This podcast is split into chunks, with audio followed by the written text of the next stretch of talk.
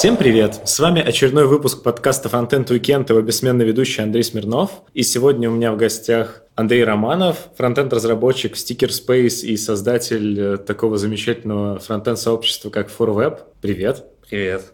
И я сейчас внезапно не сразу начну с тобой разговаривать, а для начала я очень давно хотел, но постоянно забывал сказать спасибо тем людям, кто подписан на меня на Патреоне. Это на данный момент 4 человека. Георгий Бубнов, или Бубнов. Я очень извиняюсь, если я неправильно скажу все ваши фамилии. Это Александр Малицкий, это Никита Дубко и Алексей Хлебаев. Ребят, спасибо вам огромное, что вы прям постоянно поддерживаете данный проект. Это очень круто. А теперь вот как раз я давай начну беседовать с тобой. Значит, во-первых, э, я э, специально в процессе подготовки к интервью я послушал ваш э, подкаст с Вадимом Макеевым и Алексеем Симоненко «Веб-стандарты», 96-й выпуск, по-моему. Сразу резкий и решительный вопрос. Вы в итоге договорились до того, чтобы вместе что-то делать или нет? Нет, пока что. А вообще, ну, как бы есть такое какое-то желание делать что-то с ребятами? Или это так было чисто? Ну, желание есть вообще, в принципе, делать много штук всяких. То есть, как бы, есть там ForWeb, там довольно крупное сообщество в плане там количества подписчиков, и хотелось бы из этого какую-то большую историю сделать, но в принципе как-то это... Вот Вадим, он как бы больше про developer relations, то есть он там про связи с сообществом и так далее. У него, наверное, больше времени этим всем заниматься. А я как бы там обычный фронтенд разработчик, у меня работа там какие-то еще свои там, увлечения, и на все, к сожалению, времени не особо хватает. Ты, насколько я понял, там, начал заниматься еще со школы неким образом вебом.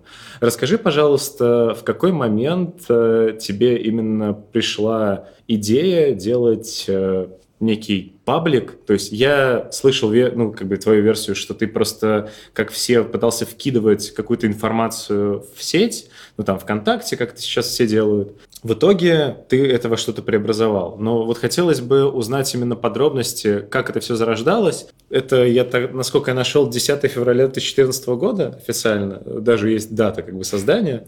Как, в принципе, вот прошел твой день 10 февраля 2014 года? На самом деле, наверное, это все чуть раньше началось. 10 февраля, это я просто потом уже отмотал в самое начало ленты записи и нашел, когда была первая запись опубликована. Вообще изначально, типа, очень много, очень большой поток информации во фронтенде, то есть много статей всяких выходит, много книг. Я хотел просто самые интересные ссылки где-то собирать. Я завел публичную страницу во ВКонтакте и стал туда закидывать эти ссылки. Ну, так многие делают на самом деле. И я, по-моему, поделился с парой знакомых этой страничкой, они тоже подписались. Я подумал, что, в принципе, наверное, это может быть многим полезно. Решил попробовать как-то это показать аудитории ВКонтакте. Запустил контекстную рекламу, которая слева обычно выводится. И как-то набрал первую сотню подписчиков на этой контекстной рекламе, и дальше уже такой стал органический рост появляться, то есть подписчики там репостили что-то к себе на страницу, стал искать паблики со схожей тематикой, с ними обменивался какими-то записями и так постепенно набрал аудиторию. Сколько денег ты вбухал э, в рекламу в свое время? Совсем немного, что-то, ну, порядка несколько тысяч рублей, наверное. Там... Ну, то есть даже не десятки? Да не, далеко не на данном этапе я могу сказать, что ну, как бы у фронтенд уикенда тоже есть паблики там ВКонтакте и так далее. Когда вот я приходил каким-то другим э, э, пабликам, сейчас уже сформированным, и говорил, ребят, давайте там обмениваться постами, вот у меня есть там оригинальный контент, э, э я абсолютно некоммерческая организация. Мне на данный, опять же, момент все отвечали, ну, большинство именно крупных пабликов, вроде там типичного программиста, там еще каких-то других пабликов, отвечали, что, ну, как бы их это абсолютно не интересует, они сами выбирают, какой контент публиковать, и плюс в основном у них это, как правило, все-таки реклама. И если не готов платить за рекламу, то они просто будут ждать, когда у меня будут деньги. Э, скажи, это они зажрались просто э, за эти несколько лет? Или тогда все было примерно так же? Ну, тогда все было примерно так же. Ну, тут просто довольно специфичный случай. Типичный программист — это, типа, самое крупное сообщество ВКонтакте, которое касательно IT-тематики. Ну, там, за исключением Хабра, наверное. И они как бы реально из этого сделали бизнес. То есть у них там довольно высокие цены на рекламу, они нанимают людей, которые публикуют туда новости. Они завели даже свой сайт, стали сейчас сайт развивать, раньше его не было. И я с ними в свое время договаривался на таких условиях, что я делал для них, ну, оформлял тоже несколько публикаций, там порядка 10, они взамен меня репостили один раз. То есть можно с ними попробовать договориться вот на каких-то таких взаимовыгодных условиях. Но в целом у них это такой бизнес прям. Но мне э, предложили один раз, после чего я завершил с ними диалог, они мне предложили выпускать подкаст под эгидой типичного программиста. Вот, то есть э, полностью отдать им все права на подкаст, и я как бы его выпускал бы, а они бы, соответственно, у себя его публиковали. Ну, как бы, разумеется, сказал им, нет, ребят, это, наверное, все-таки перебор. Опять же, у меня была как бы цель не потратить ни рубля на рекламу, и я вот в итоге смог договориться далеко не со всеми. То есть, опять же, здесь э, из этого вытекает, опять же, на своем опыте. Я, в принципе, слышал много от кого из своих коллег, и сам это ощутил на своем примере, что ForWeb, он такой самый, можно сказать, открытый к каким-то новым вещам а, паблик. То есть без какой-то вот такой четкой структуры, там, календаря записей. Ты пишешь в январе, они говорят, ну, ближайшее место, куда мы можем тебя поставить, это 18 марта, потому что у нас полностью календарь забит. У тебя как-то с этим намного все проще, а, но при этом паблик все равно растет. Как ты это объясняешь? Потому что это такой довольно уникальный случай. Ну, где-то года полтора-два назад я тоже заморочился, думал, что надо составить календарь публикаций, каждый день там публиковать не менее четырех записей. Причем публиковать так, чтобы они равномерно в течение дня были распределены, типа там каждые два часа по записи но это плохо работает, потому что ты тогда начинаешь искать контент какой-то, типа, специально, чтобы набрать нужное количество записей. Публикуешь то, что уже ну, не такие интересные материалы, не такие стоящие. В принципе, как за счет чего сейчас сообщество растет, ну, мне кажется, это сарафанное радио какое-то по большей части, потому что сейчас я уже особо ни, ни с кем не обмениваюсь записями, как это было в самом начале. То есть я просто, ну, я подписан на много всяких email рассылок, в Твиттере много кого читаю, по RSS тоже читаю некоторые блоги, и мне приходит много, ну, большой дайджест таких материалов, я отбираю из них самые интересные, читаю, и если мне что-то прям нравится, или я думаю, что это может быть полезно подписчикам, я это просто закидываю сразу же в Fairweb. Угу. При этом сейчас у Fairweb уже там больше 40 тысяч подписчиков. Mm, а, во ВКонтакте вообще сложный случай, потому что там, да, больше 40 тысяч подписчиков, при этом ВКонтакте, во-первых, ввел умную ленту, которая снижает охват записи, то есть э, читает мои записи из этих 40 тысяч, там довольно маленький процент. Да, я вот как раз хотел про это спросить, потому что казалось бы, публикуя там какую-то запись, там свой подкаст в такой паблик, ты ожидаешь, что там будет прям отдача будет просто огромной, но на самом деле намного все ниже. И там э, может быть такое, что я вот смотрел, ты каждую неделю, вот там утро понедельника, ты публикуешь веб-стандарты, фронтенд уикенд, э, фронтенд юность, ну там периодически еще там всякие дев-шахты, ночной фронтенд и так далее. И у всех стабильно там 25 лайков там и так далее. И ты думаешь, на 40 тысяч подписчиков 25 лайков. Смотришь на количество просмотров, я уже там не помню, но там где-то одну восьмую составляет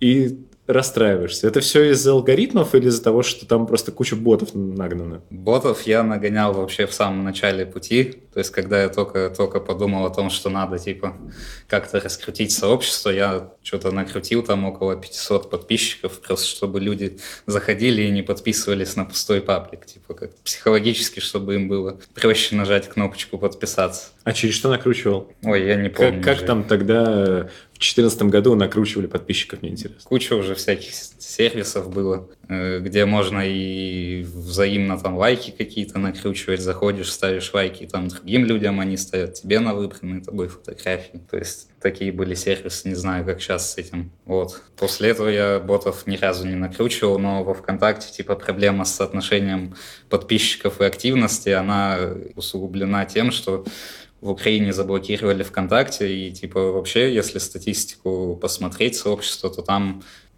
подписчики из Украины что-то довольно значительный процент составляли. Тут у них раз резко отрубили доступ, типа, и они там висят теперь как подписчики, но они ничего не читают. Сколько свободного времени ты потратил на это дело? Мне страшно об этом задумываться. Ну, вот просто как э, человек, который тоже потратил кучу свободного времени на подкаст, к человеку, который потратил, мне кажется, еще намного больше времени на паблик. Проще. Сколько времени в день ты тратишь на форвеб? Всегда по-разному бывает. Ну, самое долгое это типа оформить материал, то есть там написать какое-то вменяемое описание к нему, там хэштеги проставить. Раньше я вообще вручную во все соцсети публиковал записи. Сейчас я пользуюсь амплифером, который делает ситник. Там с этим попроще. Ты там сразу выбираешь, что во все соцсети публикуешь, например, с одинаковым текстом. Один раз кнопочку жмешь, и оно отправляется там и в Твиттер, и в Телеграм. Ну, я знаю, да.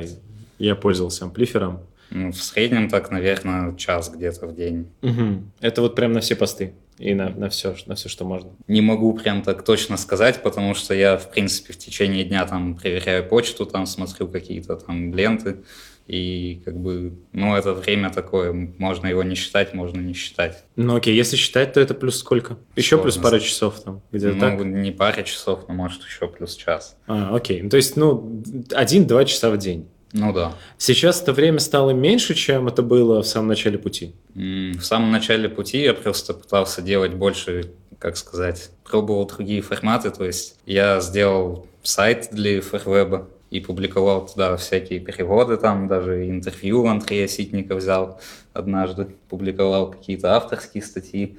На это значительно больше времени уходило, но у меня тогда и свободного времени больше было. Но на сайте Фурвеба нету статей с 2015 года. Да. Насколько я его проверял. Это с чем связано? С тем, что тебе просто надоело? Или ты понял, что отдачи с сайта нет э, никакой, и лучше сосредоточиться на ВКонтактике? Ну, во-первых, да, надоело делать переводы в первую очередь, потому что там в основном все-таки переводы были. Во-вторых, технологически меня не очень устраивает то, что там на WordPress это все работает. Там сложно, в принципе, с дизайном. То есть какой-то... Взял я там готовый шаблон для WordPress, по сути, прикрутил его и все. Это тоже меня не очень устраивает. Если серьезно этим заниматься, то вот, вот уровень, который я бы хотел в идеале, это там как Smashing Magazine, например. Но как бы, чтобы сделать Smashing Magazine, надо быть Виталием Фридманом.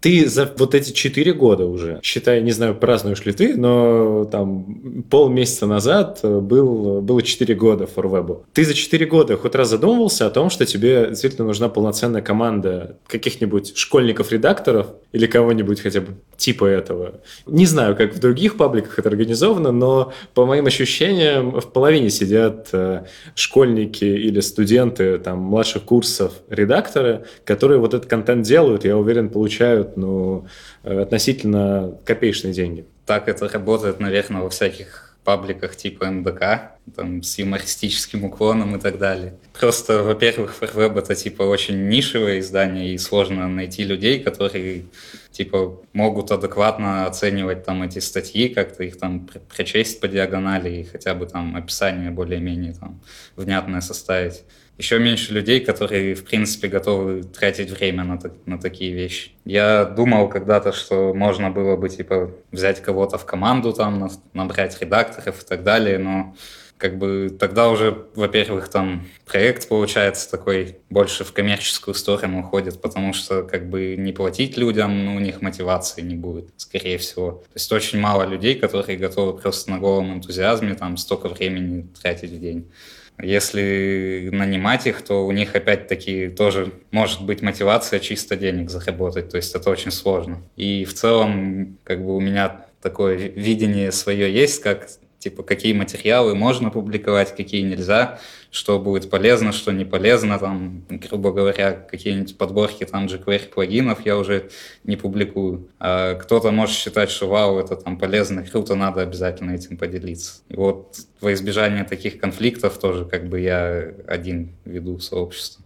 То есть, проще говоря, ты так за 4 года никому не доверил кнопку публикации, которая бы за тебя публиковала какие-то материалы? Ну вот, когда я только начинал вести сообщество, то есть это было там три года назад, мне помогал Артур Ралин. Он мне написал, типа, давай буду помогать там вести сообщество, закидывать тоже ссылочки полезные. Он даже привел очень крутую штуку, он собрал людей, нашел подписчиков, которые хотели бы поделиться типа знаниями своими и провел вебинар, где, по-моему, два или три человека там они подготовили прям доклады со слайдами, со всеми делами, рассказали там про то, как, в принципе, в разработке развиваться, еще какие-то темы были, я уже толком не помню. Вот. Но где-то через год как-то уже все так сошло на нет, и, сейчас я один веду сообщество. Правильно я понимаю, что ты на форвебе, ну, не, нельзя сказать, что ты на нем зарабатываешь? Я публикую рекламу во ВКонтакте, иногда какие-то партнерские материалы я публикую там в Телеграме и Твиттере, но это нельзя вообще назвать каким-то таким стабильным источником дохода, ну, слушай, можно было бы рассчитывать. Мне кажется, что ты времени тратишь больше, чем ну, оно как бы окупается. Ну, да. А, ну, то есть, э, я видел расценки, это тысяча рублей за пост, ну, ВКонтакте, да. по крайней мере. Порядок цифр людей, которые эту рекламу брали. Ну, я с начала года начал отслеживать, типа, все доходы и расходы, и за последние два месяца там было, по-моему, в январе три рекламных поста или четыре, и где-то также там 4-5 в феврале где-то так. Ну, то есть совсем там небольшие деньги какие-то. Раньше, не знаю. А раньше было больше или меньше? Не могу сказать, что когда-то было прям так много. То есть штук 10 рекламных публикаций за месяц, наверное, никогда не было. Окей, то есть правильно ли я понимаю, что на данном этапе это сугубо хобби, и ты это на бизнес-рельсы, ну, по сути, можно сказать, не смог поставить? Или не собирался? Я, я не вижу это, в этом перспективы, если делать это именно в таком формате, что я публикую ссылочки и зарабатываю именно на рекламе. Потому что ну, можно в Телеграме, конечно, рекламу публиковать, там сейчас много людей пишет, как-то запрос есть, в общем, у людей такой. Но мне не кажется, что, типа, можно окупить рекламой именно вот эти затраты. Если это, типа, монетизировать как-то, то какими-то побочными штуками, типа курсов, например, своих. Ты думал о чем-то таком? Думал, но опять-таки на это надо время. То есть я так понимаю, что вот есть ForWeb, ты в форвебе публикуешь, плюс есть еще как бы твой собственный там профиль, где ты периодически тоже пишешь что-то своего имени, типа твоего блога. Сайт плюс твой там andrewer.ru, и там более-менее такая реклама себя. Можно ли сказать, что ты, делая форвеб, в итоге это превратил в такую мини-рекламу себя или нельзя? Я об этом задумался где-то, наверное, только в последние полгода, что, в принципе, это неплохой способ продвижения себя как специалиста. А Но а изначально это какая цель была? Изначально цель была вообще просто публиковать ссылочки полезные, делиться с этим, этим с людьми и как бы получать какой-то фидбэк. То есть я публиковал какие-то материалы, во ВКонтакте к ним оставляли э, комментарии, и эти комментарии часто оказывались полезны. Хотя чаще всего там обычно, конечно, были всякие споры и холивари. Просто давай представим, 16-летний Андрей Романов сидит в Омске и думает, что буду я публиковать ссылочки. Придумывает название. Как, кстати, как придумалось название? Оно довольно банальное, но, а, наверное, были же какие-то альтернативные варианты. Я уже не помню, честно говоря, альтернативные варианты. Я подумал, буду публиковать ссылочки для веб-разработчиков. Назову это FairWeb. Вот все. Зря я надеялся на какую-то интересную историю. Э, окей. И ты сидишь, придумал ты паблик, начал туда публиковать. Причем я, это, получается, был 2014 год, там тебе 16 лет, то есть уже тогда прям ВКонтакте был на, на подъеме, на полном, то есть уже там была и монетизация и все вот такое. Mm, ну, по сравнению с тем, что есть сейчас, ну, в плане там инструментов для рекламодателей и, в принципе, фич всяких соцсетей, конечно, тогда меньше всего было. Нет, ну я имею в виду, что вот когда ВКонтакте только появился, когда вот я его первый раз увидел, там, разумеется, никаких инструментов, в принципе, для рекламы не было. Это уже появилось все, когда Mail.ru приобрел ВКонтакте, насколько я понимаю. И неужели ты не задумывался о том, как ты это можешь ну, монетизировать? Хотя бы как-то. На простом уровне 16-летнего человека. Ну, я думал о том, что, конечно, можно там рекламу публиковать. Но как бы не, непонятно вообще, ну, мне до сих пор непонятно, где искать рекламодателей, то есть как бы, чтобы зарабатывать на этом, надо целенаправленно искать людей, которые хотят, там, ну, или которым потенциально может быть полезна реклама. Не очень понятно, как бы, где их искать, как им это все предлагать и так далее. Ну, просто казалось бы, паблик там на 40 тысяч человек. Понятное дело, это не полмиллиона, но это 40 тысяч человек. Э, неужели нет стабильного потока каких-то запросов на рекламу? Или ты просто отвергаешь большинство? Ну, стабильный поток какой-то, не знаю, насколько можно его назвать стабильным, но в Телеграме вот опять-таки часто сейчас пишут, потому что там уже больше 10 тысяч подписчиков набралось. А во ВКонтакте пишут больше как бы с просьбой там разместить рекламу каких-то курсов.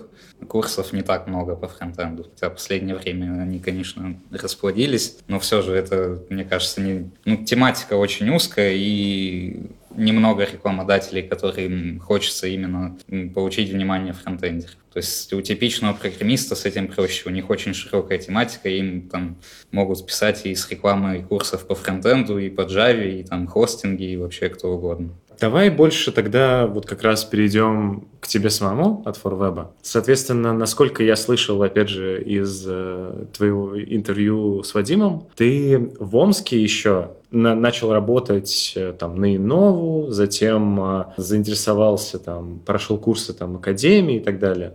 И в итоге перебрался в Москву ты только в школу разработки интерфейсов, правильно? Да.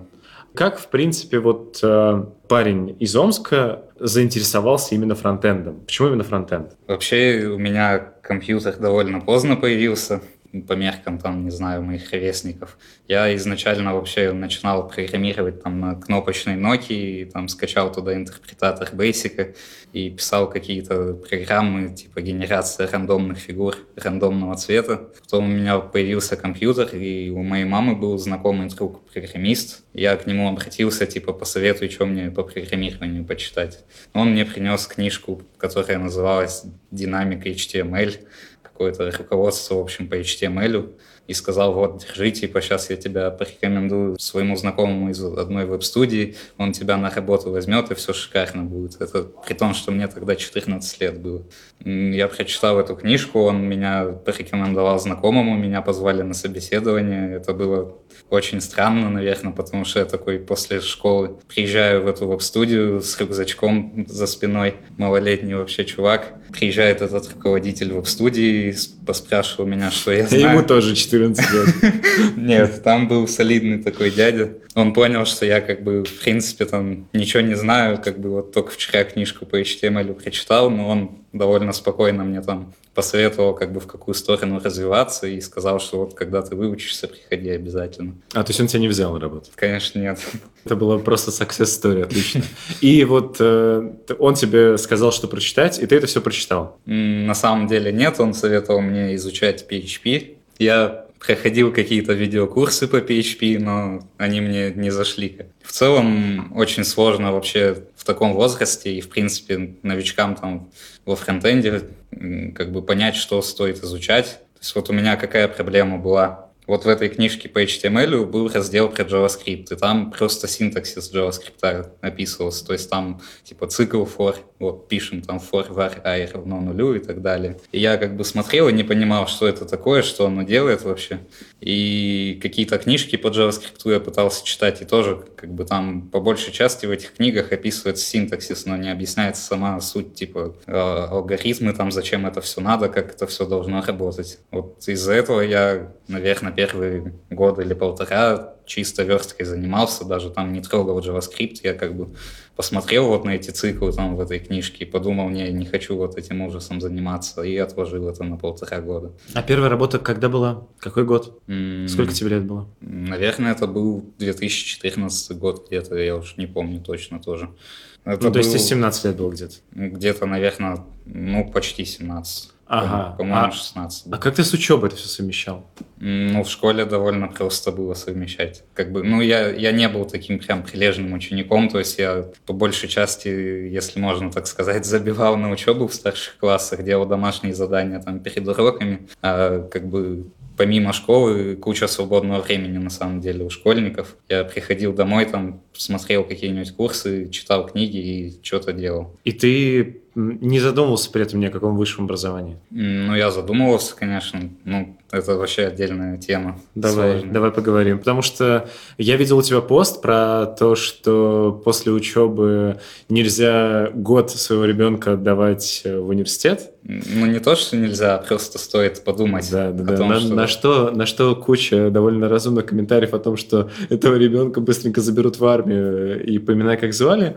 Твоя история в чем? Я закончил школу, я как бы нацелился в ВУЗ. У меня было такое представление, что вот в школе куча ненужных предметов, и сейчас я приду в ВУЗ, и там все такие мотивированные, там преподы будут э, заинтересованы в развитии студентов. И в целом, типа, я думал, что там такой радужный мир, все классно. Там будет специализация, тоже будут только предметы, которые действительно там понадобятся в будущем. Я э, поступил в местный вуз в Омске и три месяца проучился и ушел из него. Название какое вуза? ОМГТУ, Омский государственный технический университет. Ч- чему тебя за три месяца успели обучить, то что ты сбежал оттуда? Меня учили базовым конструкциям языка C и просили после каждой лекции по программированию записывать в специальную тетрадочку, сколько листов я законспектировал за эту лекцию лекцию. И как бы преподавательница тогда сказала, что вот если у кого-то меньше пяти листов за лекцию получается, вы к зачету не будете допущены. Вот это, мне кажется, было последней каплей в моем образовании. Я подумал, что, ну, в целом, как бы преподаватели не объясняли, где мы будем применять то, что они нам рассказывают. А стандартная отмазка, как бы, это вот твое дело сейчас усвоить материал, а потом ты уже поймешь, где его применять. Это мне не очень по душе, так сказать. Я тогда уже вместе, как бы, параллельно учебе э, part-time работал в офисе в Омске. Я подумал, что как бы, ну, смысл мне сейчас 4 года тратить вот на такую учебу, если я могу пойти и те же 4 года потратить на работу и реальный опыт какой-то получить. Я просто перешел на full time. Угу. Ты там какую должность занимал? Я изначально был верстальщиком, потом я стал больше двигаться в сторону фронтенда. И в итоге ты оттуда ушел и перешел, я так понимаю, в Иннову. Ну, в Иннове я работал part-time ага. все 10 месяцев. Я какое-то время, там пару месяцев или месяц пытался full тайм совмещать с, с part-таймом этим. Это было довольно тяжело, и как бы не надо так делать, если будут у, у кого-то из слушателей такие мысли. Сколько денег ты тогда зарабатывал? Я думаю, сейчас это уже точно не секрет. оклад э, именно в офисе на фултайме у меня был в районе 30 тысяч рублей, а в Нове я уже, честно говоря, не помню. По-моему, если бы я фултайм работал, там где-то те же 30 тысяч рублей получались бы. Окей. И после этого что произошло? Почему ушел из Новы? Потому что я поступил в школу разработки интерфейсов Яндекса, и как бы сложно было совмещать это все. Хотя на самом деле я совмещал, по-моему, первые, сколько это было, то есть вот я поехал учиться, учеба длилась три месяца, первые полтора месяца я точно совмещал еще с работой в Иннове. И после этого, получается, вот э, произошла вот вся та история, которую ты рассказывал. То есть ты попал э, сначала в Рамблер, затем ты из Рамблера перешел в Авито, и вот э, из Авито ты перешел в Sticker Space. Sticker Place. Sticker Place. Я вначале правильно сказал? Не, ну ничего страшного. Расскажи, почему ты ушел из Рамблера в Авито, ты рассказывал? Почему ты ушел из Авито в Sticker Place? Когда я приходил в Авито, как бы я был еще такой не очень опытный, не очень уверенный разработчик. Ну, Авито — это довольно большой проект по сравнению с тем, что я в Рамблере делал. Я много слышал об Авито как о там, крутой технологической компании, и в целом, ну, это действительно так. За год я там круто прокачался, но как бы сейчас у компании такое направление, что там внутренние трансформации всякие, то есть раньше там был отдел фронтенда, теперь его нету, теперь все замыкается на бизнес-юнитах. И в своем бизнес-юните я был один фронтендер, то есть я как бы варился там в собственном соку, делал там все продуктовые задачи. В какой-то момент это уже стало такой рутиной как бы для меня. Хотелось каких-то новых, так сказать, вызовов, большей свободы и как бы в целом захотелось сменить обстановку. Угу. То есть правильно я понимаю, что история с бизнес-юнитами предполагала то, что вот ты приходил на одно, а уходил уже из другой структуры? Ну, на самом деле, когда я пришел, там уже были бизнес-юниты, просто больше было таких фронтенд активностей всяких, то есть были еженедельные встречи команды, например, именно фронтенд команды, то есть там по 5-6 человек, э, все фронтендеры собирались там каждую неделю, обсуждали кто что сделал, там какие-то фронтендовые штуки обсуждали. Это было довольно интересно с бизнес-юнитами, когда вот упразднили, так сказать, фронтенд команды, это все стало постепенно сходить на нет. Угу. А почему именно стикер Place? Просто я знаю уже основателя где-то года три, потому что я еще, когда в Омске жил, делал какие-то заказы, так сказать, на фрилансе для него. А То что есть... это вообще такое? Вообще это платформа для распространения стикеров, для иллюстраторов. То есть нарисовал иллюстратор какие-то стикеры, стикер-пак. Он хочет его куда-то продвинуть. Но чтобы ему не заморачиваться с публикацией там в App Store всякие этого стикер-пака, он просто присылает его вот нашей платформе, и она на себя всю эту головную боль берет. И ему остается просто получать там процент от прибыли. Угу. И там у тебя какая-то своя команда или, или как? Нет, пока я один. То есть ты ушел с места, где ты был один, в место, где ты один. Да, но при этом у меня стало сильно больше свободы, ответственности и в целом как бы если сейчас проект, ну, тот проект, который мы делаем, взлетит, мы еще будем людей набирать. А вообще, куда вот ты дальше хочешь двигаться? То есть ты, я думаю, как никто другой, во всей вот этой вот том, во что превращается фронтенд, варишься. Ты с высоты своего опыта можешь сказать, куда вот ты сам собираешься двигаться в вопросе фронтенда там в ближайшие несколько лет? Я на самом деле вообще не уверен, что я буду двигаться именно в направлении там дальнейшего углубления во фронтенд. Мне кажется, что полезнее сейчас вширь развиваться, то есть больше посмотреть там на управление, на дизайн, на бэкэнд, потому что как бы все-таки сейчас фронтенд стал сильно сложнее, чем он был пять лет назад, но он все-таки все еще как бы такой шторм, так сказать, на корабле.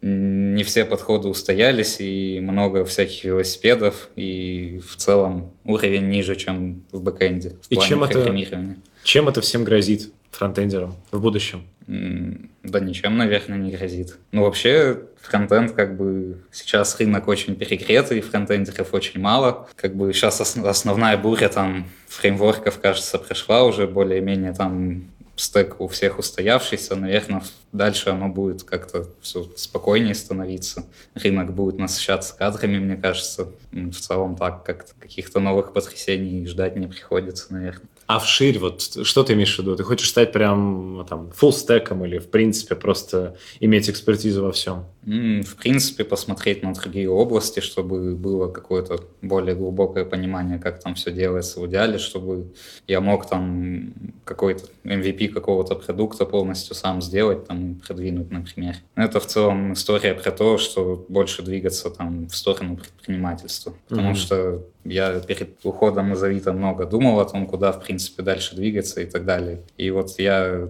как-то на собеседованиях любят спрашивать, кем ты себя видишь там через пять лет в нашей я компании. Я тоже самое спросил, по сути. Я вот не, не вижу там себя в 40 лет также сидящим в какой-нибудь компании продуктовой и там программирующим на JavaScript. Ну, ты понимаешь, что если ты хочешь делать что-то свое, то тебе ты в какой-то момент не сможешь э, с собой покрыть э, все. Я, возможно, вот пообщавшись с тобой, могу это объяснить каким-то э, неким остаточным юношеским максимализмом, но в итоге ведь очевидно, что ты не сможешь быть одновременно бэкэндером, маркетологом, фронтендером и так далее. Конечно. Просто нужна, нужно минимальное понимание, какая-то минимальная экспертиза в этих областях, чтобы... Ну, то есть, если я вот, например, вообще ничего в маркетинге не понимаю, как я смогу найти себе хорошего маркетолога в стартап? То есть, все-таки надо как-то минимально разбираться, чтобы хотя бы иметь возможность команду адекватную собрать. Это спорный вопрос. Это спорный вопрос с точки зрения того, что невозможно разбираться во всем. В принципе, ну, возможно, ты имеешь в виду именно не разбираться, а просто хотя бы на базовом уровне терминов. Ну, хотя бы поверхностный какой-то взгляд. Ну, так, так, наверное, да. Но это все с опытом приходит. Окей. А у тебя классный профиль на гитхабе. Я хотел э, спросить э, вот о чем. У тебя там куча всяких подборок.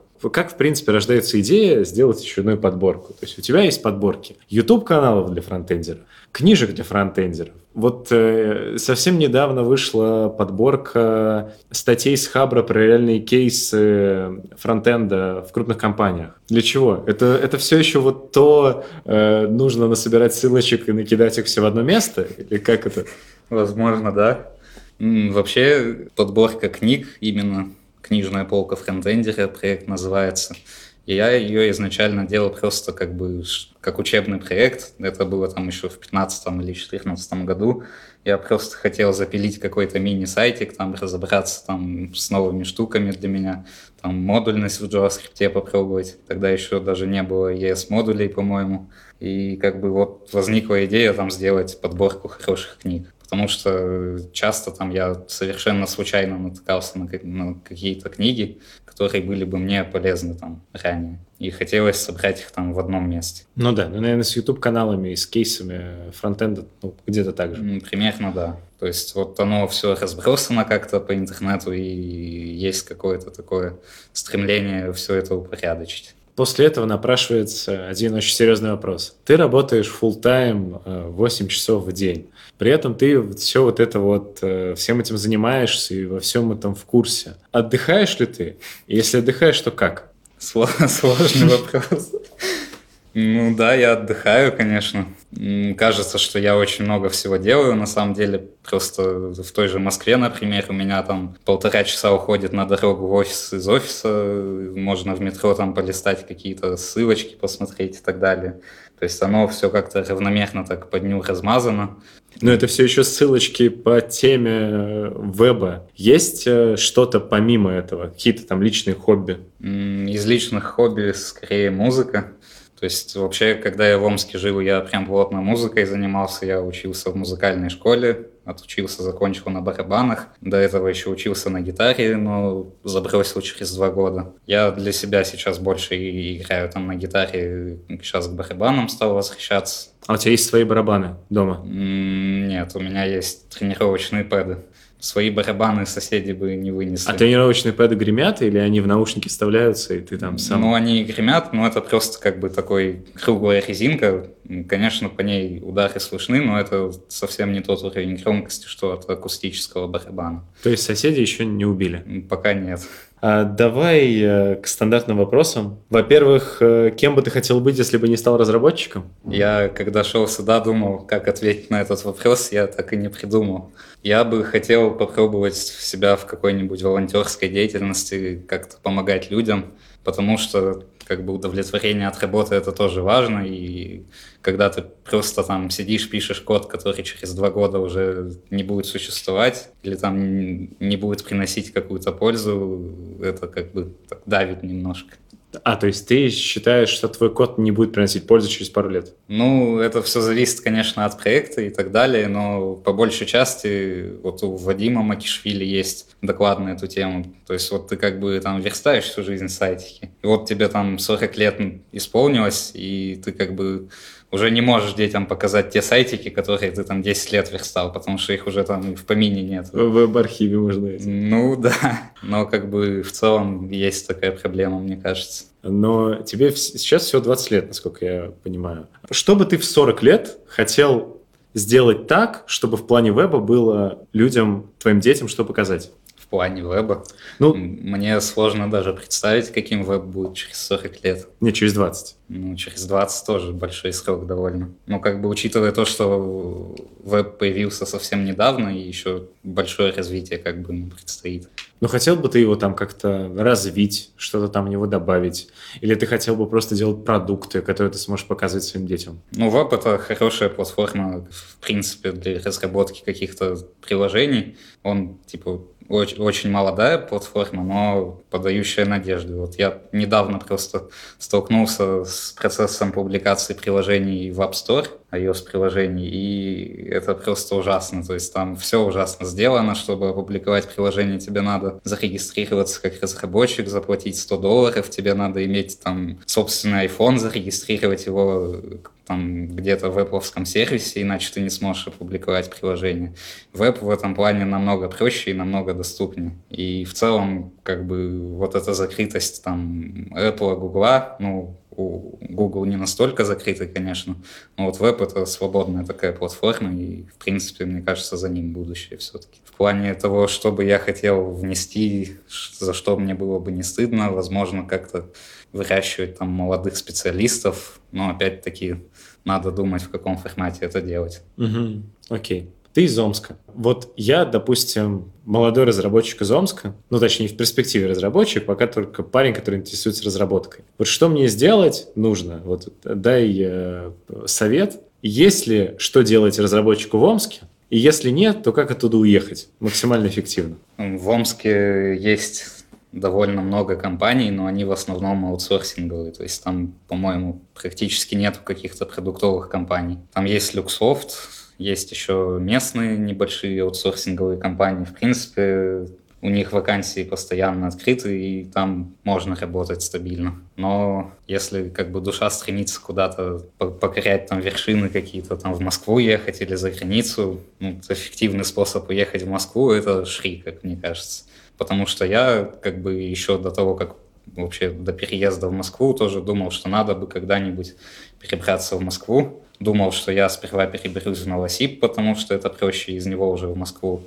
И в целом очень сложно психологически просто взять, там, например, все бросить в Омск и поехать куда-то в неизвестность в Москву. А в случае со школой разработки интерфейсов ты просто без всяких обязательств едешь на три месяца учиться. За это время ты можешь пройти собеседование там в разных компаниях, получить офер и уже договориться там о выходе на работу буквально сразу после учебы. В принципе, это, как мне кажется, самый простой такой способ. Окей. Okay. С учетом того, что ты картавишь, тебя звали во фронтенд юность? Нет. Окей. React Angular в Юле Эмбер. Ну, это от задачи зависит. Ну, Angular мне, в принципе, не нравится, потому что его туда-сюда колбасит. Я пишу лично на React, с Ember я как бы прям близко не знаком, но он мне нравится тем, что он как бы предоставляет там, ну то есть за, за тебя уже решены все вопросы там в плане роутинга, там в целом построения приложения. В React, React это как бы только библиотека, которая за представление отвечает, и за все остальное тебе надо там, не знаю, брать, собирать из каких-то костылей роутинг какой-то подключать, еще что-то. В общем, э, это довольно сложно, потому что нету в React экосистеме устоявшихся подходов построению приложений. Опять же, какая справедливая зарплата разработчика, по твоему мнению? Mm. Не буду спрашивать в Омске, в Омске мы уже поняли. Давай, в принципе. Справедливая, сколько компания готова платить это? Нет, справедливая с твоей точки зрения. Вот сколько ты считаешь, какой адекватный размер оплаты труда фронтендера? Ох, не знаю. Если компания, допустим, не сильно крупная, то есть не будем там брать какие-то топовые IT-компании, типа Авито, там, Яндекса или Мейла, того же Рамблера, то, наверное, сейчас там средняя зарплата медла это там 120-140 тысяч. Если брать именно топовые компании, то там, наверное, ближе к 150. Okay. Но это опять-таки то, что рынок предлагает какая именно справедливая, это сложно посчитать, это надо типа оценивать, какую пользу ты принес бизнесу, и непонятно, в общем, как это сделать. Часто слышу фразу о том, что надо посчитать, какую пользу ты приносишь бизнесу. Друзья, как, как вы это делаете? Как вы считаете пользу, которую вы приносите бизнесу? Ну, условно говоря, компании надо продукт запилить какой-то, который они будут впоследствии продавать. Они берут там трех людей, дизайнеров, фронтендеры, бэкендеры. И как бы вот они запилили этот продукт, деньги стали приходить. Вот если окупятся те затраты на их работу, то, значит, платили адекватно им. Ага. Если, ну, это сложный вопрос. Да, это сложный вопрос, просто мне как раз э, всегда казалось, что это очень-очень странно. То есть э, ты фронтендер, ты делаешь работу, которую тебе как бы дают, Плюс сам можешь э, частенько поучаствовать в какой-то продуктовом развитии фронтенда в некотором продукте. Но при этом оценивать свой вклад с точки зрения бизнеса задача все-таки не разработчика, а продуктолога и так далее, и тех людей, которые отвечают за бизнес. Людям платят столько, сколько готовы платить, просто потому что рынок такой. Не потому что они действительно стоят э, эти 150 тысяч, просто потому что получилось, что меньше уже никто не пойдет, потому что есть такие люди, как я, как другие там какие-то медиа в сфере фронтенда, э, которые говорят, что люди во фронтенде получают много, люди в разработке получают много. Люди уже приходят и просят много, и все. Но все-таки как бы разработчики могут все равно влиять на бизнес-метрики.